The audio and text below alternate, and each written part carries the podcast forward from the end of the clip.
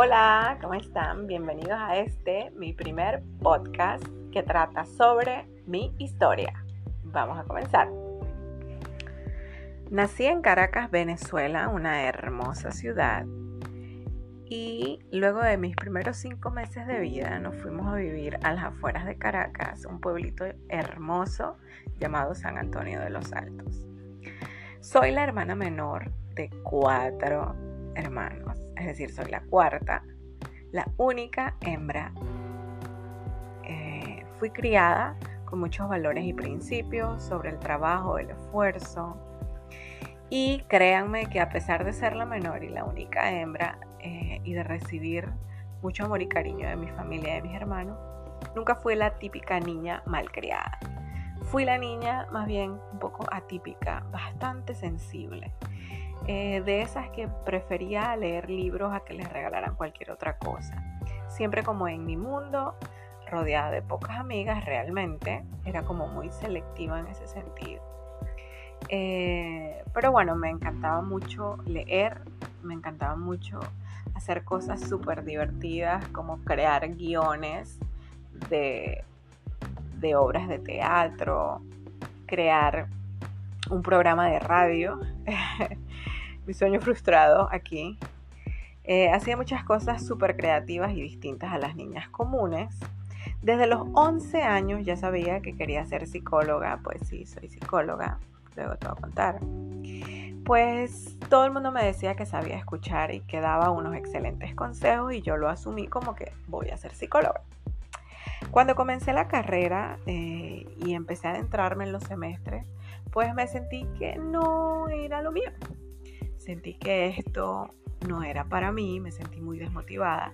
Y en ese momento, en ese bache educativo, pues tuve la desafortunada eh, pena o situación de que a mi mamá le dio un infarto, lo cual me desestructuró y bueno, la pasé muy mal. Fue como una época negra, vamos a llamarlo la época negra en la que decidí que quería dejar mi carrera, que quería dejar la universidad y dedicarme a la música, que también me gustaba, o a estudiar educación.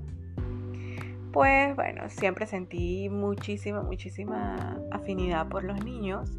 Era impresionante, los niños siempre se me acercaban y a mí me encantaba muchísimo.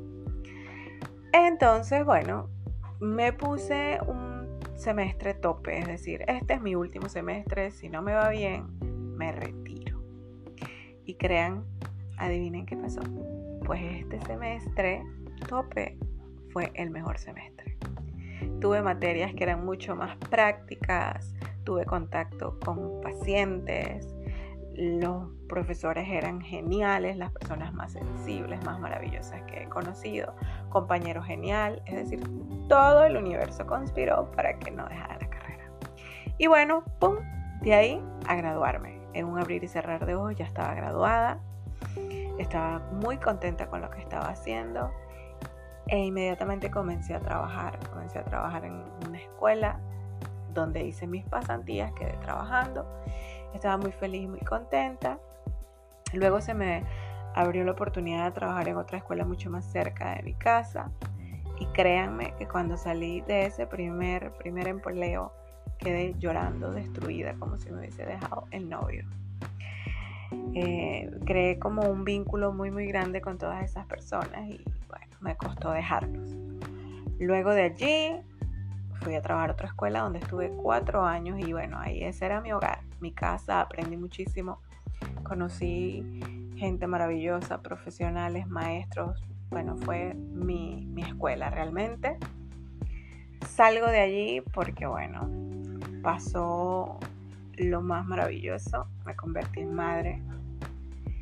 Y creo que ese fue el punto en el 2012, me convertí en madre por primera vez. Y ese fue el punto de no retorno. A partir de allí mi vida cambió, mi perspectiva cambió, mi manera de abordar la psicología era otra, mi manera de pensar, mi manera de... Cambié, básicamente para no hacérselos largo. Y mis prioridades cambiaron mis prioridades eran estar cerca de mi hija, así que decidí conseguir de mi casa, todavía mi pueblito San Antonio de los Altos, Y bueno, así fue, comencé, trabajé en una escuelita unos pocos meses, trabajar en una gran escuela que también estuve allí aproximadamente eh, tres años. Y fue también mi segunda escuela, aprendí muchísimo, conocí gente maravillosa y conocí gente no tan maravillosa, de las cuales también aprendí. Eh, conocí colegas, eh, gente súper ética, profesional, con muchísimos conocimientos a las cuales agradezco. Luego de ahí, en el 2016, debido a la situación económica de mi país natal, Venezuela, decidimos salir, decidimos irnos a vivir a otro país, a mi segunda patria, a la cual le agradezco, a Panamá pues tengo la segunda nacionalidad, tengo la, nacionalidad panameña, debido a que mi mamá también es panameña. Entonces, bueno, emprendimos otro punto icónico de mi vida, el 2016. Ahora a experimentar en un nuevo país, donde tenía que surgir de la nada, donde tenía que crecer en todo punto de vista. Y créanme que ha sido una de las experiencias, aunque pueda sonar trillado, una de las experiencias más enriquecedora de mi vida, pues he sacado recursos personales los cuales no sabía que tenía. Realmente me he levantado del fango y he crecido cual flor de loto, eh, abriendo hacia las cosas maravillosas. Desde el 2016 hasta ahora el 2020, vamos cuatro años, cuatro años de mucho aprendizaje. Otro punto importante es que, bueno, al llegar acá a Panamá no pude ejercer mi carrera del todo. Los primeros meses eh, estuve trabajando en algo que no era nada mi área. Agradezco esa oportunidad, pero nada que ver. Y luego sí comencé a atender pacientes, a, a moverme en las redes sociales, a ofrecer lo que son las asesorías online en el área de crianza, en el área de familia, problemas conductuales, autismo. Y bueno, de allí créanme que he surgido bastante. Otro punto importante, para no hacerles el cuento más largo, porque esta historia la estoy resumiendo, créanme. Eh, en el 2018 tuve a mi segunda bebé, me convertí en mamá por segunda vez. La experiencia de ser mamá de uno no es la misma que ser mamá de dos. El ser madre primeriza trae sus ventajas y desventajas, el ser madre por segunda vez también. Pero uno tiene otra perspectiva y creo que el ser madre por segunda vez me volvió a cambiar.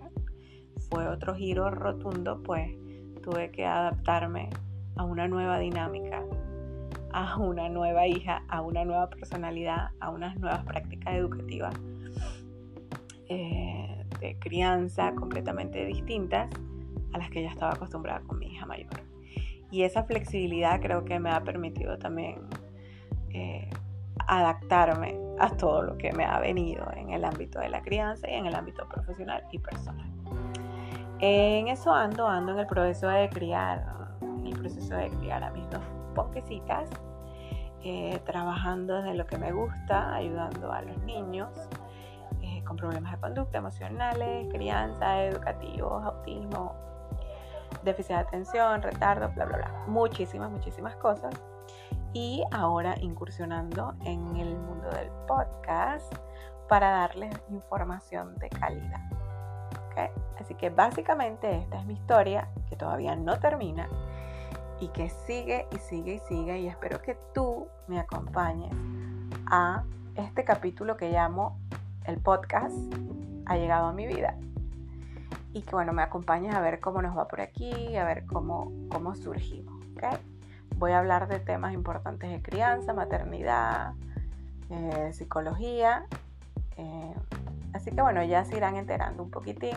Espero que les haya gustado y que bueno, que disfruten este contenido un poco para, para pasar un rato ameno.